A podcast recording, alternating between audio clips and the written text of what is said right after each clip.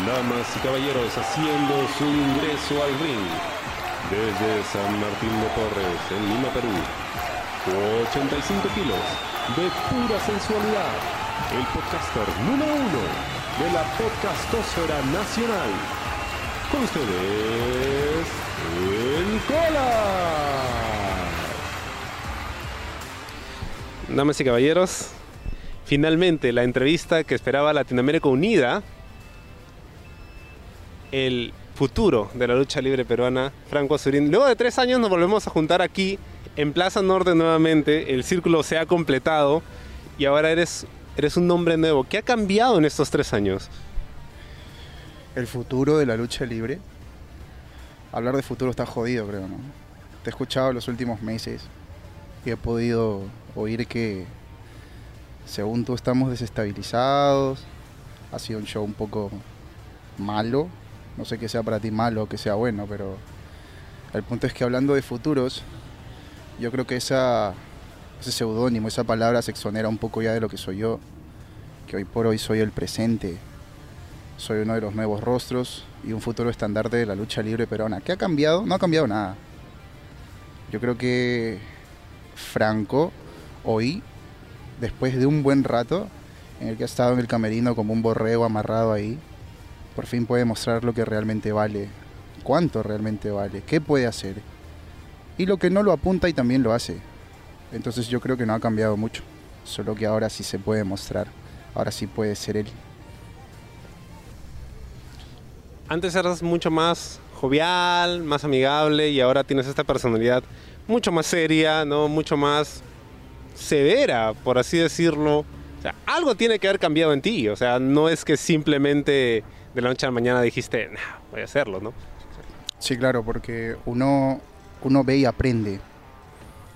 Y cuando tú ves y aprendes, una de las cosas que a mí me enseñan es que si quieres aprender tienes que juntarte con la gente que sabe, tienes que estar cerca de la gente que sabe. Y estando cerca de la gente que sabe, he podido aprender que dentro de este espectáculo, dentro de este deporte, tú tienes dos opciones. O sales y juegas con tu cuello y con el de tu compañero. O sales, haces las cosas bien, cuidas al compañero, te cuidas a ti y de recién después de todo eso le pagas al público el boleto que pagó por verte. Entonces, no es que esto sea una nueva actitud, esta es la actitud que todo luchador debería tener si quiere realmente llamarse así pro wrestler o luchador profesional. Y saltan las diferencias. Entonces, ¿qué te hace pensar de que si yo, así como a mí me enseñaron los ejemplos de cómo se hace esto, no quisiera mostrárselo también a las personas? Y este es mi estilo. Entonces esa actitud va a seguir estando así. Siempre ha estado así, pero como vuelvo y repito, antes no había una opción para contarlo, opción que ahora sí hay. ¿Sientes entonces que la gente con la que estás compitiendo, la gente con la que compartes camerino, digamos, no está tomando las cosas en serio, no es tan disciplinada como debería? Mira que has dicho una palabra muy importante y que probablemente repitamos mucho en esta entrevista, que es compitiendo. Y no es una pregunta que yo me haga porque la verdad es que no me interesa, pero definitivamente hay muchas personas ahí adentro que no llegan ni siquiera a ser competidores. Prefieren poner en el perfil pro wrestler, luchador profesional, luchador en camino y cosas por el estilo, pero luego no saben dar ni un roll o un volantín, como se dice. Entonces, competir con las personas del camerino, en realidad, vamos a dejarlo bien claro, yo compito con la única persona que sé que podría ser mejor que yo y esa persona es la que veo todos los días en el espejo cuando me levanto para lavarme el rostro y comenzar el día con fuerza. No hay nadie al lado, no porque sea ego, no porque sea una nueva actitud, sino porque yo creo que toda persona debe ser así. Nosotros los peruanos, por ejemplo, no somos un país competitivo, ¿cierto? Y eso es porque no tenemos esta actitud que ellos relacionan mucho con la soberbia de saber en el fondo que ellos son los mejores en lo que hacen. Porque si todos pensáramos que somos los mejores en lo que hacemos, probablemente no seríamos tercermundistas, seríamos una potencia, así como dice tu nuevo alcalde. Potencia, así como ese gordo. Probablemente seríamos eso. Ya que mencionaste al alcalde, ¿por quién votaste tú? Por Forza y voté. Y quedó tercero. Siempre que voto no gana. Le, le doy la sala de soy perdedor en, en- en ese... Sí, sí, sí. Sí, sí, sí, ya para entrar un poco, no tanta seriedad ponerle el tema, ¿no? para que no sea tan marrón. No, pero igual, o sea, yo también podría haber votado por él, pero no necesariamente, o sea, sí. No, no, lo acepto, lo acepto, era el mal menor. Pero es, es, triste tener que votar por el mal menor, ¿no? Y siempre recurrir al mal menor y parece que eso también es algo que se ve mucho en la lucha libre. Exactamente lo mismo, porque tú dices, oh, por Dios, tengo a este, a este, y lamentablemente tengo que aplaudir a uno porque si no soy un bicho raro en un lugar en el cual todo el mundo está haciendo algo, alguna reacción. Eh, eh, y creo que sí, la, lucha libre podría asemejarse mucho a la política peruana que tenemos, pero a diferencia de la política, la lucha libre yo creo que tiene un lado oscuro que muchas personas sí saben que existe en la política, pero en la lucha libre no. ¿De qué lado oscuro estamos hablando? Estamos hablando del hecho de que precisamente no se sabe en qué momento uno deja de ser real, para, o perdón, uno deja de ser un performer o un eh, entertainer, se le dice, para ser una persona que realmente está parada en el ring. Por ejemplo, Cava. Ya lo has entrevistado, ¿cierto?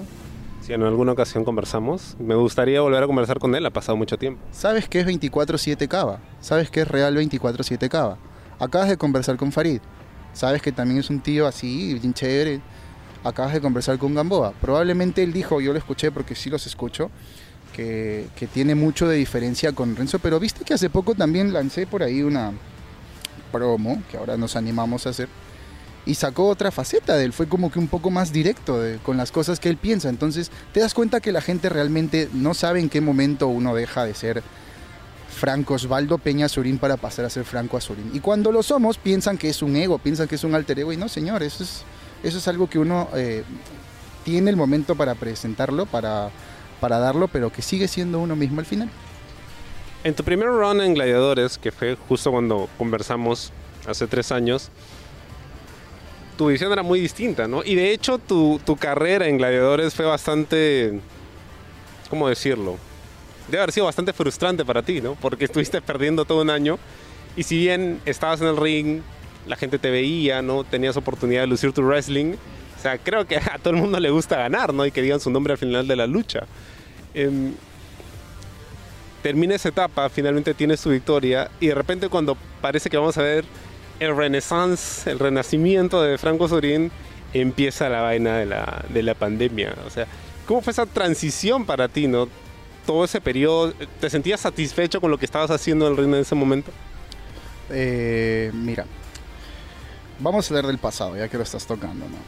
2019, primera temporada de Gladiadores, Franco recién debutante, pucha, qué honor, ¿no? La persona que promovía en ese entonces Gladiadores escribe y te dice, sabes que Franco, te necesitamos, parece que es un show que necesita tener este estándar, así que ¿qué quieres tú y qué podemos hacer nosotros por ti? quiero luchar, es mi sueño, me gusta. Muy probablemente sea la temporada en la que, por más que la imagen de Franco Azurín haya sido la más perdedora, cosa que hasta ahorita me restrían en la cara algunos cuando les toca luchar conmigo. Probablemente haya sido la más ganadora. Te voy a decir por qué. Dentro de el aprender, que es lo que acabamos de mencionar al comienzo de esta entrevista, tú realmente aprendes cuando las cosas te suceden, sea para bien sea para mal. Tú no puedes decirle a alguien, oye, ¿sabes qué? Ten cuidado con esto que te ocurra, porque probablemente esa persona va a intentar hacerlo para ver si le ocurre o no, y si le ocurre recién va a aprender. A partir del rostro somos como, como animalitos, solo que sabemos hablar. Nosotros aprendemos con la repetición, con el suceso. Entonces, dentro de eso, mira, yo podría quejarme de lo que quieras en la primera temporada, el más perdedor, pero tuve la oportunidad de enfrentarme a luchadores que me enseñaron un huevo de cosas, un huevo de cosas, no solamente de, hijo, ¿sabes qué? En este momento las cosas se hacen así y manejas al público de tal manera. No, no, no, sino también me ayudaron a mejorar cosas que hacen que hoy mi confianza sea otra. Y que yo eso, como vuelvo y repito con el ejemplo, pueda a los que vienen atrás mío darles las mismas armas para que estos puedan mejorar. Entonces, si a eso tú le quieres llamar perdedor, como vuelvo y repito, Apo, Bad Boy, Concava hizo una gran lucha, Muley, Mancilla, me tocó también ahí Infed, Casios, gente mediocre, pero pero se entiende que es parte de la torta que te tienes que tragar para en algún momento ser parte de, ¿por qué no decirlo ahora? una parte importante del show. Entonces, eh, yo creo que eso vale mucho más que, que te alcen la mano, más allá de si me preguntas si es frustrante, claro, hermano, yo, quiero ganar, pero, pero esto no, no es una competencia. Luis, esto no, esto es un espectáculo. ¿Sabías eso? Llegamos al mediodía, el día del show, y hay una pauta escrita pegada en la pared que dice hoy Franco va a perder en tres minutos con tal persona. Si fuera esto una competencia, muy probablemente sería el campeón desde el día uno o el retador número uno o con suerte el tercero porque hay gente que es mejor que yo y como yo soy un competidor me gusta aceptar. Pero esto es un espectáculo. Tú te prestas para que la gente disfrute, sea para bien o sea para mal de ti. A mí me tocó hacer ese papel. Claro, te tocó hacer ese papel y como dices es un espectáculo, ¿no? Pero en este momento te está tocando hacer otro papel o hasta cierto punto yo diría que has tomado tú el control del papel que te toca que te toca ejercer en el show, ¿no? ¿En qué momento es que hay ese punto de quiebre donde dices, brother, o sea, creo que ya hice eso suficiente tiempo, ahora sí me toca hacer lo otro? Tampoco es, tampoco es que uno haya ido de malcriado a decir, oye, ¿sabes qué? Ya estoy harto de hacer... No, no, no, no.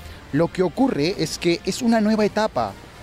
Nos ha pasado una pandemia en la cara, nos ha quitado a personas valiosas, nos ha quitado momentos valiosos. Hemos vuelto y nos hemos atrevido a volver pocos. He tenido que comer mierda a mitad de año con temas personales que no me permitieron volver a la lucha. Y aún así Dios ha sido tan grande que me ha permitido volver. Y muchas personas ya no han vuelto. ¿Qué te hace pensar que si yo vuelvo y me atrevo a volver a sacrificar o a poner en juego mi salud a corto y a largo plazo, voy a querer que el resultado sea el mismo, no por mí, sino por el público, porque esto al final del día se trata de ustedes. Ustedes son los que pagan el boleto. Por ustedes es que Franco Azurín existe. Si ustedes no vinieran, yo no existiría. Y no estaríamos haciendo esta entrevista en medio de, de un parque, ¿me entiendes? Entonces, eh, yo creo que más que por mí, tal cual lo dije en su entonces, cuidado porque tienen que empezar a mover las fichas de una manera distinta, porque si no esta hueá se va a la mierda.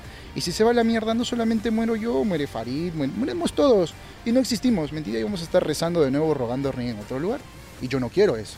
Yo quiero que el show vaya así como ahora, que si hubo una cartelera muy, muy corta de, de performers, que cada performer saque lo mejor de sí, que la gente disfrute y quiera venir al siguiente show. Porque eso es lo que me va a mantener a mí vivo en esto. Eso es lo que va a permitir que yo pueda seguir vendiendo fotos firmadas o, que pueda seguir presentándome en otros lugares o que pueda...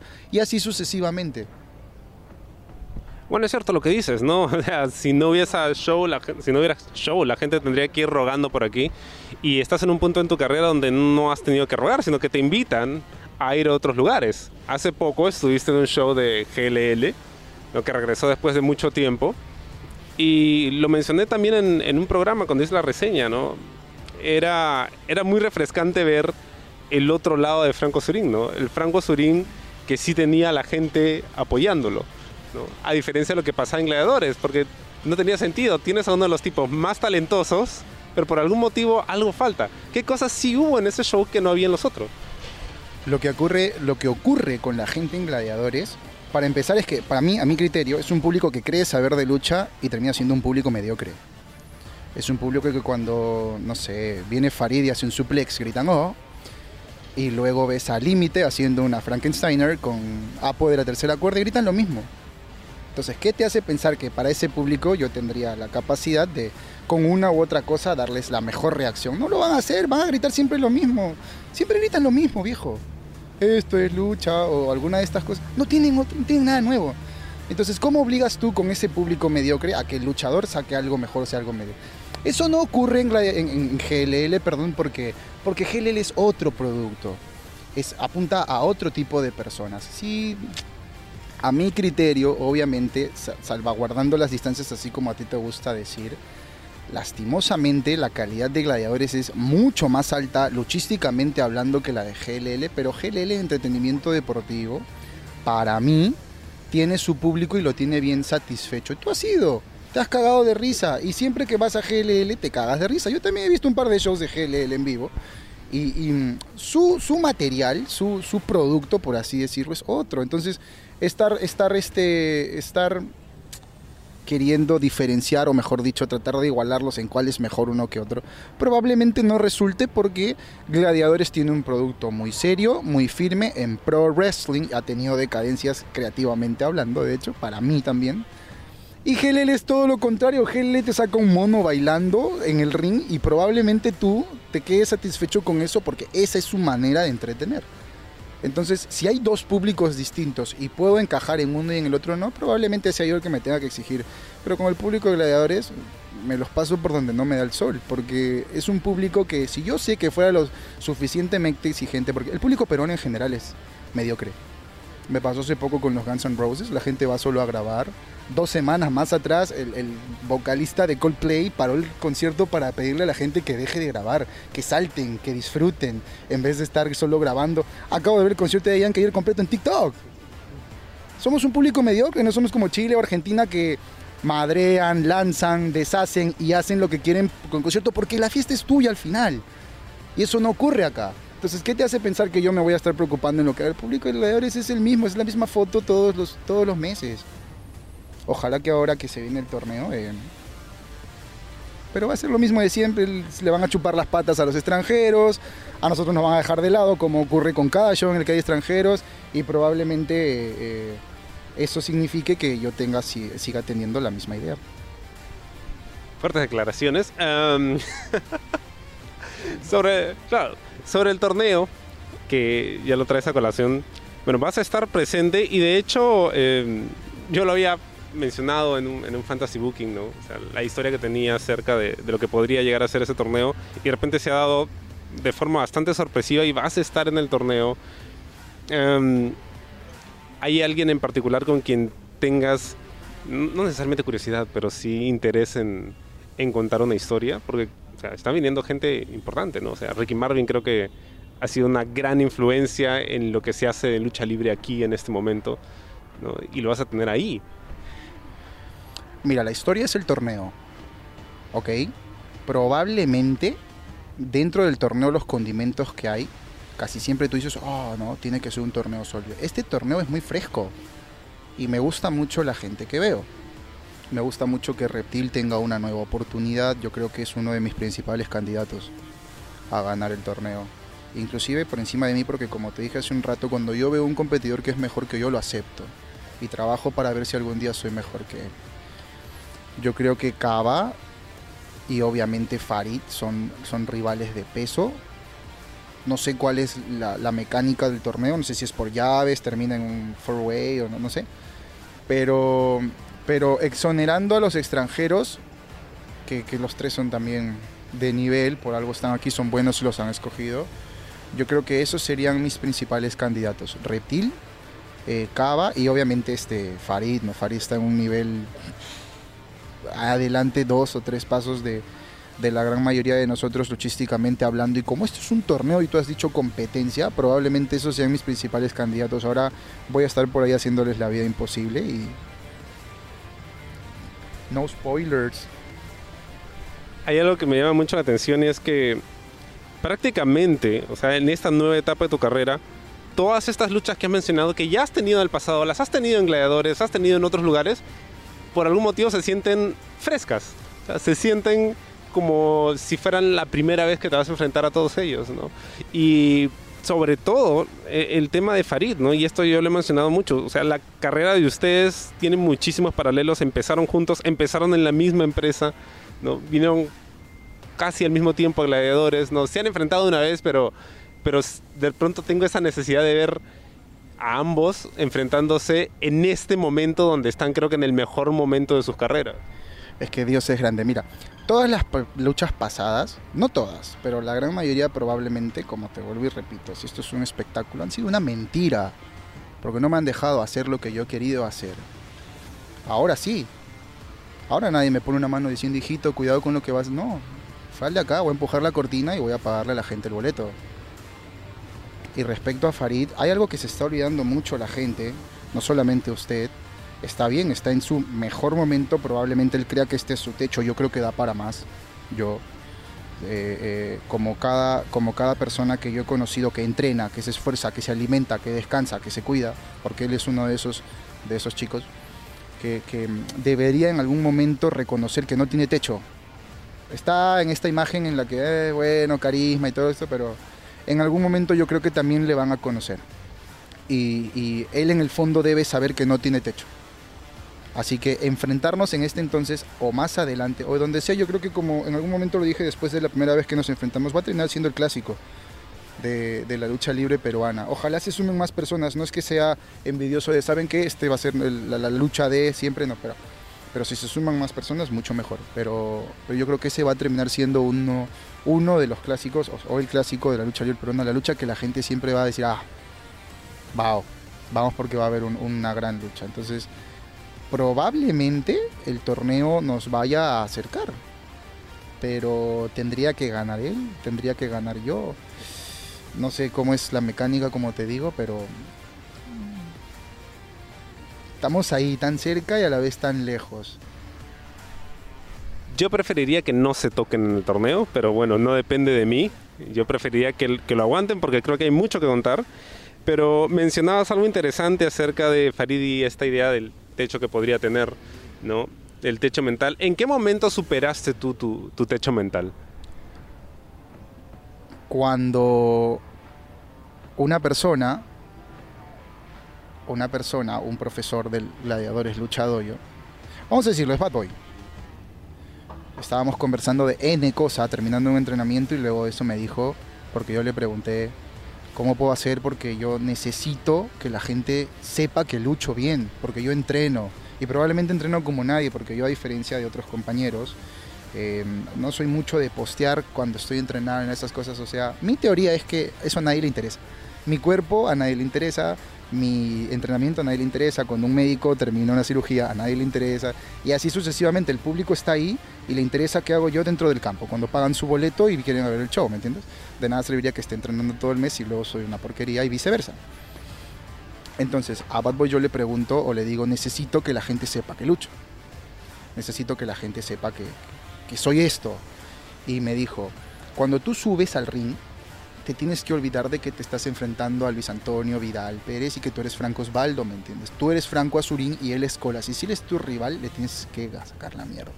Le tienes que sacar la mierda si quieres que es la única manera, si crees que es tu brillo, si crees que si esa es tu manera de desahogarte y no estás disfrutándolo, de repente eso te hace falta. Saber que en realidad arriba tú eres un competidor. Y si tú sabes en el fondo que eres porque te cuidas, porque haces todas estas cosas que te acabo de decir que como buen deportista uno hace, eh, hazlo. Y bueno, tocó justo la lucha con Joan y fue lo que puse en práctica y desde ahí este cambio que la gente piensa que ha dado. Es un consejo que él me dio que hasta ahora lo tengo y que cada vez que alguien me, me, de- trata de pedirme algún consejo parecido, lo primero que comparto es eso porque tiene mucho de cierto. Esto es un, como te vuelvo y repito, no, es romper kayfabe ni nada de estas cosas. Todo el mundo sabe que esto es un espectáculo y la gente igual se emociona. Pero, pero ese chip que él sacó y que me puso me hizo, por ejemplo, saber por qué él es el campeón. ¿Quién se sube ahorita a decirle te quito el título? Nada, porque te saca la mierda. Está, está, en una, está en un nivel este, bueno, está en un nivel muy, muy bueno. Entonces, yo creo que si él piensa así, dije, ah, man, ya, por eso este weón es el campeón. Entonces, si yo quiero ser campeón, si yo quiero ganar algo importante o quiero que la gente sepa lo que realmente valgo, entonces muy probablemente a partir de ahora no es que salga a, a joderle el trabajo a nadie, pero sí a imponer mis condiciones porque tengo que hacer valer lo que hago y yo lo hago día a día. Yo soy 24/7 esto, entonces así fue, así fue la historia, así fue por eso que cambió y dije, ah, este techo no está aquí. Yo soy un buen performance, soy el, quizás uno de los mejores que pueda construirle la historia al compañero o hacerlo lucir bien, pero yo soy más que eso. Y ahorita también sé que soy más de lo que hago. Y continúo, ya con ese chip, con ese chip de campeón. Alguna vez me mencionaron, Franco es un luchador muy safe, en sentido en que subir contigo al ring implicaba que ibas a cuidar de tu oponente, ¿no? Que es la idea. Pero que eso podría actuar en cierto desmedro de lo que la gente aprecia de tu trabajo. ¿Tú te sientes cómodo con esa idea que tienen otros de ti, de, de que eres muy safe? Por supuesto que no, porque esto es entretenimiento deportivo. hace poco, no hace mucho, en una entrevista Chris Jericho dijo, hay dos tipos de luchadores. No sé si en su podcast, no recuerdo. El que llega teniendo en mente los spots que va a hacer para ser el, el, el tío del show y el que llega pensando cómo va a hacer lucir mejor al compañero. Porque si se juntan dos luchadores que en vez de pensar qué spots voy a hacer yo y qué spots voy a hacer yo. Pensaran en cómo voy a hacer que mi rival quede de puta madre. Esas son las luchas que terminan siendo las luchas de puta madre. Y eso implica cuidar al compañero. Tú puedes ser el profesional, pues esto, pero si, si tu compañero sale con una uña rota por culpa tuya, muy probablemente te quiso, te quite galardones, te quite estrellas para que tú quieras aspirar. Y como yo quiero aspirar a ser uno de los mejores, sino el mejor luchador del Perú, eh, eh, en, algún momento de la historia, eh, yo creo que parte de significa también el cuánto me valoren como trabajador. Y como trabajador, tú me vas a poner en la capacidad de romperle la nariz a alguien solo para que el show salga mejor. Eso no ocurre conmigo. Eso no ocurre conmigo porque luego cuando tú lastimas, realmente te das cuenta de que se te fue la mano y eso te termina quitando confianza. Y por eso yo no, no voy, a, voy a morir en mi ley de que este es mi, este es mi manera de trabajar y dentro de mi manera de trabajar, díganlo como quieran, pero la gente no está arriba del ring, porque si ellos se supieran, si ellos se subieran, perdón, probablemente no sabrían dar ni un golpe. No entienden nada de esto, no entienden cómo entrenamos, cómo aprendemos a caer, ni cuánto tenemos que cuidarnos, o cuánto duele la espalda, como acabas de contarme, por hacer mal alguna, alguna maniobra. Eso la gente no lo sabe. Entonces, ¿qué les hace pensar o qué les hace venir a señalar? Si quieren que, que, ver golpes que lastimen a un a ver las MMA, entonces hubo alguna otra cosa, pero no. Están acá porque saben cómo es esto y aún sabiendo cómo es esto quieren más. No tienen llenadera, ¿me entiendes? Entonces, esa es mi manera de trabajar. No va a cambiar, muy probablemente no va a cambiar, de hecho va a ir mejorando. Va a hacer que el golpe se vea mucho mejor, mucho más creíble, si quieres decirle, y sin embargo cada vez voy a hacer más pluma porque los que con los que me ha tocado trabajar, con los mejores que me ha tocado trabajar, son plumas, sus manos, sus piernas, sus cuerpos. Sí, de hecho, eh, me recuerdas mucho lo que contaba Flair, ¿no? Rick Flair, que es mi luchador favorito, uno de los más grandes. De todos los tiempos. Exacto. O sea, no te, lo dice cualquier hijo de. ¿Me entiendes? Te lo está diciendo Rick Flair, te acabo de dar un ejemplo de Jericho. No, no, está diciendo. Eso es a lo que voy, ¿me entiendes? Sientes que como dices, o sea, la, gente está mal acostumbrada a, a, ver, digamos, exhibiciones demasiado exageradas de violencia en el ring, que es algo que yo también he notado cada vez más y siento que qué necesidad hay de hacer eso, ¿no? O sea, claro, es, es digamos, el pop por el pop, es eh, impactante en ese momento, pero más allá de ello, en realidad necesitabas golpearte de esa forma, necesitabas hacer eso. Mira, el público quiere ser Colón descubriendo América pensando que nosotros no nos golpeamos de verdad. ¿Ya? Nos golpeamos de verdad, caemos de verdad. Los golpes te caen, te fisuras, te rompes, te fracturas. Pero hay muchas veces en las que el mismo performer también es irresponsable y hace algo que tocas decir, innecesario. Se entiende la emoción, la adrenalina, dopamina abajo, todas esas cosas. Puede uno decir, soy capaz de hacer esto, pero cuando estás en el momento, y la capacidad física no te da, porque no entrenas, porque no lo practicaste, porque dices en caliente sale. Oye, con la ya luchamos y Tombstone Pile Driver, ya. Ya, pero a ver, vamos a practicarlo. No, en caliente sale. Y en caliente me rompes el cuello, huevón. Me jodes, me jodes la carrera, me jodes la vida. Entonces, no es solamente culpa del público, que, no, no, no. El performer también debe ser responsable y debe cuidarse y cuidar a su compañero. Si está en potestad, si está en la capacidad de hacer una buena lucha, la hace. Si no, no. Si tu roster está preparado para hacer un show, lo haces. Si tu roster no está preparado para hacer un show, no lo haces. ¿En algún momento te ha pasado eso, que te has subido al ring con alguien y, has sentido que no tengo nada que hacer aquí? Eh, no, no lo hubiera permitido. Las cosas te las avisan con tiempo y, no, no, son, no son poses de estrella. Esto es lo que realmente ocurre, a ti te avisan con tiempo, probablemente te avisan con quién vas a performar o con quiénes, y dentro de eso, tú no estás primero en Perú en la capacidad de decir, ay, con este no, con este sí, porque somos muy pocos. Pero, pero sí, definitivamente, yo creo que hay, hay un momento en el que si tú te das cuenta y dices, este performer no creo que reúna condiciones como para el trabajo que yo quiero dar, lo puedes de alguna u otra manera explicar para que no se te tome a mal. Porque de repente tú estás viéndolo de esa manera y el otro performer, para el otro performer es un sueño luchar contigo. Yo en mi inicio no era el mejor, ni, ni ahora tampoco, me falta mucho. Y trataba de mejorar y me ponían con luchadores que ya estaban sólidos, ¿me entiendes? Entonces yo me tengo que poner también en la, otra posición. Si a mí me dicen vas a luchar con tal persona y tiene una, dos luchas, bueno, vamos a ver cómo es que yo puedo trabajar para que esta persona quede bien y me ayude a mí también a quedar bien en el show. Pero yo no, no, no, felizmente no, sería muy incómodo, no he pasado ni por el desprecio de algún compañero, ni mucho menos el, decir, sabes que aquí no, no voy, pero ni a, ni a la esquina. Y, y, y, por eso estoy muy agradecido por, con ambas empresas, ¿no? Cuando recién estaba en marzo y había debutado en enero, el, el, el GLL en Viva México me, me hizo luchar con Super Crazy. Tú sabes que es que venga, por ejemplo, una persona así de, de talla mundial y de repente diga, ¿qué? ¿Tú recién has debutado? Ah, no, mi hermano, me vas a sacar una uña y yo mañana tengo que irme a Japón.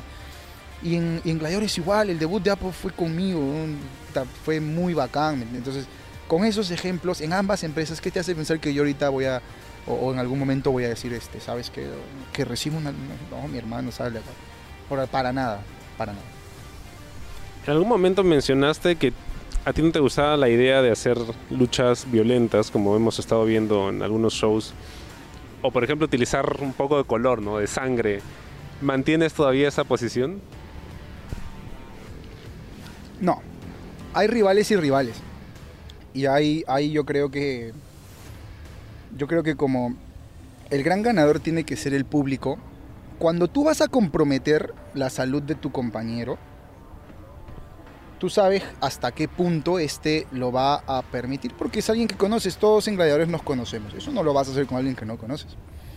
Hemos tenido luchas que han comprometido la salud de los... Acaban de meterse un main event, eh, eh, casi digo nombres Cava y, y Bad Boy Jr., en el que han comprometido su salud de manera que recién Cava ha vuelto a luchar y recién va a volver a luchar Bad Boy.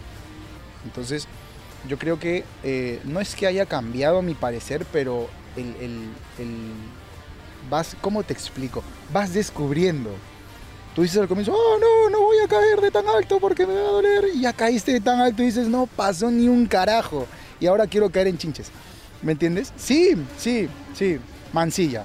Mansilla es mi ejemplo en eso. Mansilla comenzó, me parece que su primera, o una de sus, tuvo sus luchas en LWA y ahí cuando vi que iba a ir al torneo Deathmatch, ya vamos por aquí, dije, ala, güey, ahí en el torneo Deathmatch son locos en Chile. En Chile. Te van a tirar de cerebro en, no sé, en tenedores. Y se quedó enganchado, en, hizo una especie de, no sé qué movida, que, en la que caes en un tablón y se quedó enganchado en alambres de púas así. Y ahí cuando nos comentaba me dijo que poco a poco tú vas descubriendo y dices, ala, esta guay es bacán. Yo ahorita si me meto en una lucha violenta o deathmatch, sí. Sí, sí voy. De hecho creo que es una línea de respeto que pocos se atreven a cruzar y sí la cruzaría, pero preparado. Y para eso también hay que prepararse. Como el sexo, ¿no? Vas probando cosas y de repente, hmm, esto me gusta. Esto me pareció interesante y probablemente quiera seguirlo haciendo. De hecho, hay que darle más variantes. Trae eso de acá o deja eso de aquí. Es exactamente lo mismo. Exactamente lo mismo. Sí. Y justo lo que mencionas, ¿no? Que, que lo he notado, sobre todo en, en, lo que es deporte, ¿no? Cuando crees que no puedes hacer algo y de repente lo haces y dices, ok, creo que con esto está bien y de repente, pero ¿y si hago esto otro y me sale? ¿No sería bacán que me salga? Eh, se vuelve hasta adictivo, ¿no? Sí, cuando eres, cuando eres una persona que no se conforma, que sabe que puede dar más de lo que estás haciendo, probablemente ese sea siempre tu sentir. Logré esto, pero no es mi techo, puedo más. Esto está bien, pero quiero que esté perfecto y cuando esté perfecto vamos a cuidar de que se mantenga así. De eso se trata esto, creo. De exigir de que todo mejore y es para mí lo condensado de, de este nuevo Franco Azurín, porque él ha mostrado su mejoría, ha mostrado su cambio, si quieres decirlo de actitud, y él quiere lo mismo de los compañeros, para que el ganador sea el público y por ende nosotros. Hablemos del cambio, que esto es algo que yo he notado muchísimo, sobre todo del, digamos, la mitad de, del año hacia adelante en Gladiadores. De pronto la gente se anima más a hablar, a hacer promos, cosas que no se hacían. De pronto la forma en la que cuentan las historias también va cambiando, la forma en que se presentan ante el público. Franco Sereno es un ejemplo de ello, ¿no? Ahora está con, con TVK. ¿Qué cosa cambió? O sea, ¿en qué momento hay ese punto de quiebre? Es que tienes que tocarle los huevos a la gente, pues muy probablemente nosotros los peruanos, vamos a decirlo en términos futbolísticos, esperamos a que nos hagan el gol para recién querer empatar y a ganar el partido. Entonces, como ya te conté, que, que cambia en mí mentalmente para decir, ah, mierda, ¿verdad? Yo me estoy quedando cuando tranquilamente puedo hacer las cosas mejor. Es cuando el, el resto de la gente o el resto de los compañeros o algunos dicen, oye, me estoy quedando, yo también puedo hacerlo. Y ahí es donde mejora. Entonces, de una u otra manera te conviertes en una, persona que influencia que esta mejora. ¿sí? Bueno, y yo estoy contentísimo con eso, al margen de lo que ocurre en un show o en otro, y que, que es una historia que tienes que contar para que el público se entretenga. Esa es la manera. Por eso es que en este medio año para acá se ha mejorado para mí la asistencia de público, para empezar, que es lo más importante. El consumo, por ende, hay más promos, hay más contenido, hay más opciones de que hayan shows. Y en vez de que digamos, pucha, esto si, si, si hay un show más con, con la mitad de la capacidad de la gente, probablemente esto el próximo mes. Ahora queremos más, tenemos más hambre, viene gente que nos va a ayudar a seguir mejorando. Y esa es la manera de mejorar. Porque estábamos una vez este, terminando, no, no recuerdo qué, creo que el entrenamiento gratuito. Y estábamos, gracias a Dios, había tenido la oportunidad de sentarme en una mesa a comer con varios de ellos. Entre ellos estaba Apocalipsis. Y Apocalipsis muy enamorado nos contó de cómo antes, en un coliseo, se daban tres funciones diarias los fines de semana de lucha libre, mañana, tarde y noche. Y tú lo ves, cómo te lo cuenta, tan enamorado, y dices, mierda, ¿por qué nosotros no? ¿Por qué no, nos podría, ¿por qué no podríamos nosotros generar, llenar un coliseo una vez? Y si se llena y hay gente afuera, o hay gente que quiere ver otro show, hay gente que quiere en algún momento no puede porque no puede por la fecha, llenar de esa manera tres veces un mismo fin de semana, eso es una, eso es realmente podría llamarse una época dorada, pero, pero eso es, ese es el sueño de, de la, estoy seguro de la gran mayoría, solo que no se animan a decirlo o no hacen algo al respecto por hacerlo. Y este es un gran paso. De mitad de año para ahora tenemos un torneo que, al que sé que mucha gente va a venir. Tenemos lo- los eventos de fin de año que para mí son, son los que más me agrada hacer porque estoy libre también de, de tareas, puedo descansar más. Esa es la manera para mí de mejorar. Cuando tú haces algo, cuando tú dices algo y también haces algo al respecto. Y la gente lo nota y el cambio contagia. ¿Me entiendes? Eso es para mí una buena influencia. Por eso es que hemos mejorado. Porque debe ser frustrante, me imagino, más para ustedes, yo como fan, pero más para ustedes, el hecho de que la lucha libre está en el Perú en su mejor momento. Nunca habías tenido la calidad de performance que tienen, o sea, la capacidad que tienen de hacer, incluso la capacidad de manejar medios y demás, y que sea su peor momento también en términos de público. Sí. Sí, pero lo que ocurre también es que las armas que a veces nosotros necesitaríamos, se puede decir necesitaríamos o que tendríamos que ganarnos para hacer esto, son, son escasas. Yo creo que así como hay mucha gente, inclusive dentro de nuestros fanáticos que vienen queriendo descubrir si nos golpeamos de verdad o no, hay mucha gente que viene y, y toma esto para la broma. Se toma esto como un circo. Se toma esto como algo que no es necesariamente lo que para nosotros, que amamos, respetamos el ring, lo limpiamos, sabemos lo que significa caer en, la lona cada vez que lo hacemos, cuesta. Entonces, cuando esa gente viene, en vez de ayudar a expandir esto como lo que realmente es un deporte mucho más respetado que varios deportes, que varios deportes, eh, lo que es ese ah, fue el circo a ver cómo los monos saltaron y cayeron encima. de- Y eso no nos ayuda, porque el peruano es así, país de mierdas, país de mierda. Hablando, men- mencionabas hace un rato lo del entrenamiento gratuito que hicieron. Has estado ya en estos entrenamientos. ¿Qué percepción tienes de la gente que va a probar, ¿no? al menos por un día, ser, entre comillas, un, un gladiador? ¿Cómo lo has visto tú? En el último estuviste tú ayudando a los chicos, ¿no? Indican, dándoles indicaciones, ¿no? enseñándoles llaves y demás. ¿Qué percepción tienes tú de la gente que, se involucra un poquito más? Estamos hablando de querer ser luchador, ¿cierto? Bueno, querer ser luchador ya no solo demanda lo que ocurre en el ring, sino fuera de él. Te tienes que cuidar de muchas maneras. Personalmente hablando, tu nombre, tu, tu, tus familia, al menos yo. Yo trato de... Pero vamos a hablar de hecho de probar ser luchador. Probar ser luchador requiere, punto número uno, ser un buen atleta. Ser un buen atleta. Probablemente si tú seas un buen atleta, tendrías más opciones de sobresalir que es lo que ocurre ahorita. Segundo, tener, como le dicen ¿no? algunos, eso. Tú ves a alguien y dices, ah, este huevón es. Y tú ves a alguien y dices, "Mm, mm, este tío podrá saber caer, podrá saber volar, podrá hacer esto, pero no es lo suyo. Dentro de la lucha libre, te lo dije a ti ese día y, y esto es algo que sí la gente debería saber. Existen muchas maneras de ser, de, de- de ser disfrutar, de, de ser- ser partícipe de, la lucha libre. Y yo creo que algo que eso es algo que ha evolucionado mucho. Antes no habían managers o no en gran cantidad, no habían ballets. Los referees eran el así como el gordito que mandas a tapar en la pichanga, bueno, acá es lo mismo. Tendría que ser lo mismo. "Ah, tú no, no sabes luchar todavía, arbitras. Y no, ahora hasta el referee es una persona que está en una condición o tiene que estar en una condición física que conlleve que el baile adentro del ring sea lo mejor. Entonces, para la gente que viene a probar, preparada físicamente, preparada mentalmente para aprender, dis- predispuesta a aprender. Si crees que sabes todo, realmente no sabes nada y nunca se deja de aprender. Y eso es algo que yo creo que la gente que viene a probarse debe saber. El atletismo se entrena, el performance se entrena, pero si no estás preparado para mm, no, no vas a llegar muy lejos. No solo esa experiencia, sino que tú ahora también eres parte del staff de entrenadores en, en Gladiadores. Te has cruzado eh, con personas que tenían una idea muy distinta de lo que iban a hacer. O sea, venían con la idea de, ya voy a hacer el Swanton de Jeff Hardy en mi primera clase y de repente se dan cuenta de que no es así y ya nunca regresan. Sí, claro. Reptil nos decía, eso fue una de las primeras cosas que nos decía cuando empezábamos en el verano del 2018. Esta clase no, es, para no es clase de powerbomb y la siguiente clase de pedigree. la no, no, no, no. Aquí tú aprendes a correr las cuerdas, aprendes a caer y aprendes el timing que tienes que llevar con el compañero porque si este de repente es más lento, si este de repente es más rápido.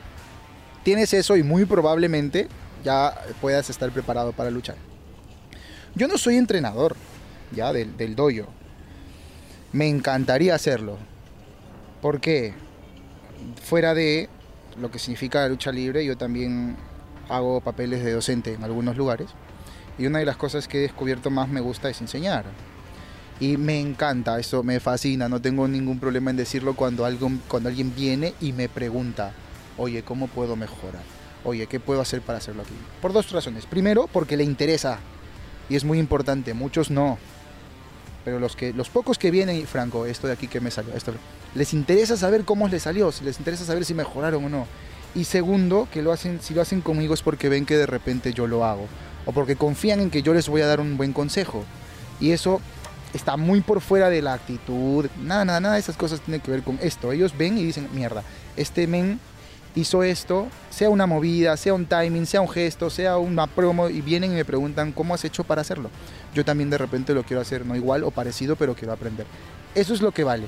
Cuando tú le dejas a los hijos de tus hijos, de los hijos de tus hijos, eso. Y, y- y ellos mejoran. Para cualquier motivo, ni siquiera, ni siquiera en la lucha. Yo creo que en cualquier cosa que tú quieras enseñarle a cualquier persona, lo mejor que puedes enseñarle a esa persona es que lo que le enseñaste luego vaya y lo dé. Como Jesucristo multiplicando panes y pescados. Acabas de hablar de Jesucristo. Por cierto, gracias por el por las flores que me trajiste. Fue muy bonito, un bonito detalle. Esto, deben de haberte visto raro, ¿no? Caminando por la calle con esto. Saqué el devocionario, saqué el devocionario para que vean en contexto. Son flores que han estado en el cono que, que lleva el anda del Señor de los Milagros en el recorrido procesional de ayer. Y Colas y su familia son muy devotos también. Y cuando alguien pide algún servicio de tal, de tal magnitud, encantado de hacerlo porque Dios es grande. Entonces me he metido un viaje como de media hora y obviamente con flores en la mano, así vestido como para la ocasión, ah, soldado caído. Así que he sacado el devocionario por ahí que tiene la, la foto de Jesucristo crucificado para que digan, ah, viene la procesión y no me vean con cara de idiota. Lado caído. Bueno, hay un detalle muy importante de este nuevo cambio y es que siempre he sabido y siempre se ha sabido que eres no solo muy devoto del Señor de los Milagros, eres parte de una cuadrilla de cargadores del Señor eh, y ahora estás incorporándolo en tu acto, ¿no? Y es un tema que, que muchos pueden ver o tocar con pinzas porque eh, no es algo que se haga normalmente, ¿no? O sea, hay mucha gente que usa el tema de la bandera de su país, de un equipo de fútbol, de lo que sea, pero tú estás utilizando una, una imagen religiosa como tu símbolo, ¿no? O sea, ¿cómo, cómo manejaste esta, esta idea? ¿Cómo planteaste la idea? Ya, es que para empezar, no es un cambio, pues, ¿cierto? Es, algo que yo, desde que tengo uso de razón, gracias a mi madre, eh, he podido llevar conmigo, ¿no? ¿Por qué lo incorporo? Porque cuando, para empezar, vamos a, vamos a hacer, yo no, no me gusta acreditarme de algo que de repente no me pertenece. Este gimmick, que en algún momento probablemente Franco sea de un falso monaguillo, profeta, y todas las cosas que señalan a la iglesia, no a Dios, a la iglesia encima, en este mundo en el cual está de moda decir Dios no existe o no creo, fueron idea de una persona que me extraño mucho, que es Franco Viale, el virrey. Fue él quien me dijo, ¿qué, qué eres tú? Me dijo, en una especie de seminario de promos que él dio. Ya, para empezar, ¿quién eres tú? ¿Quién soy yo? Yo soy esta persona, creo en esto, y creo en esto porque me ha dado resultado en varias cosas. Bueno, eso igual aquí. Si tú eres esto, tienes que saber cambiar dos o tres factores que hagan que de un momento a otro tú parezcas una persona amigable a una persona que sea totalmente lo contrario. Porque así es como funciona esto, ¿no? De turn heel a turn face y todo eso. Ya le dije, yo tengo la fe, la fe es mi base de probablemente todas las cosas que, que he conseguido, que son mis sueños. He llegado al fútbol gracias a la fe, ahora la lucha libre gracias a la fe y todos los sueños que me falten cumplir, probablemente también con un toque de fe muy grande los logre. Ya, si tú eres eso, potencialo, amigo. Potencialo. Cuando te toque lograr o cuando te toque formarte y, mostrar esto, puede ser con este detalle, con esto y con esto, cuida este tipo de cosas. Era un tío que sabía mucho de ese tema. Era un tío que sabía mucho de ese tema. Entonces, el crédito para empezar del el personaje como tal, de, de esto que en algún momento vamos a terminar de construir porque teniendo una vez por mes un show es bastante difícil. Es un, es un gran crédito en parte de él.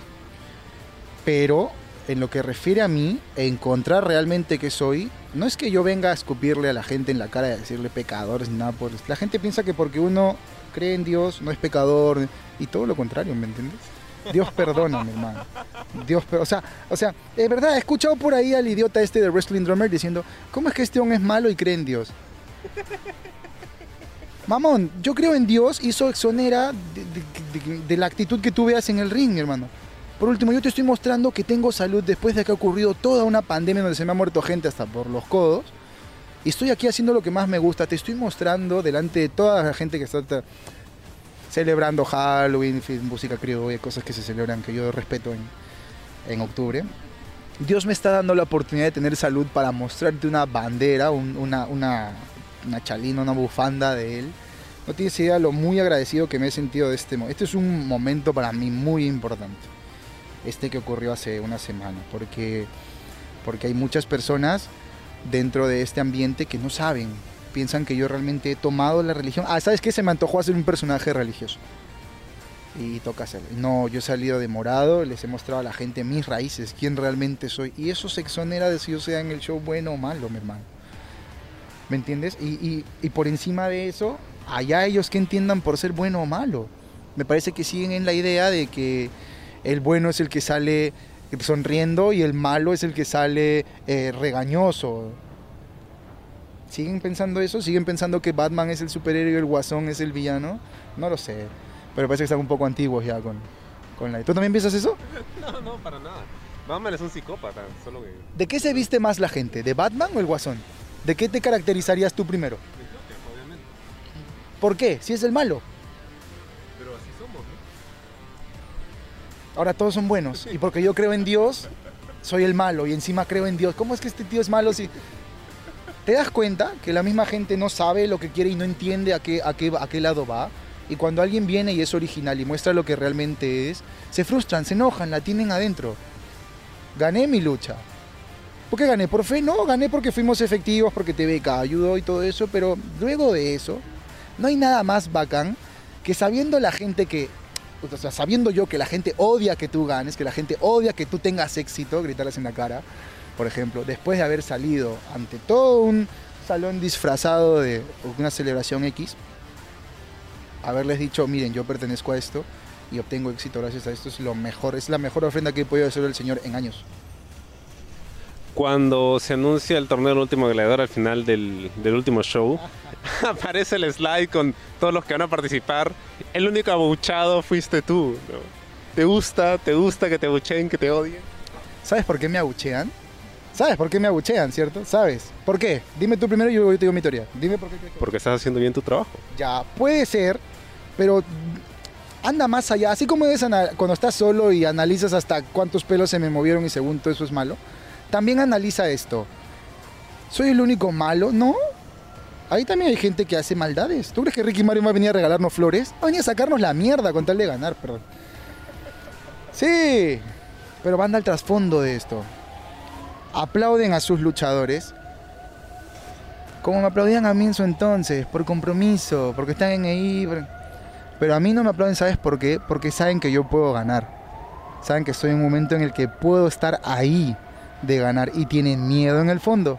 No quieren soportar el hecho de verme con el trofeo porque sería, ah, mierda, pagué para ver a este huevón que odio ganar.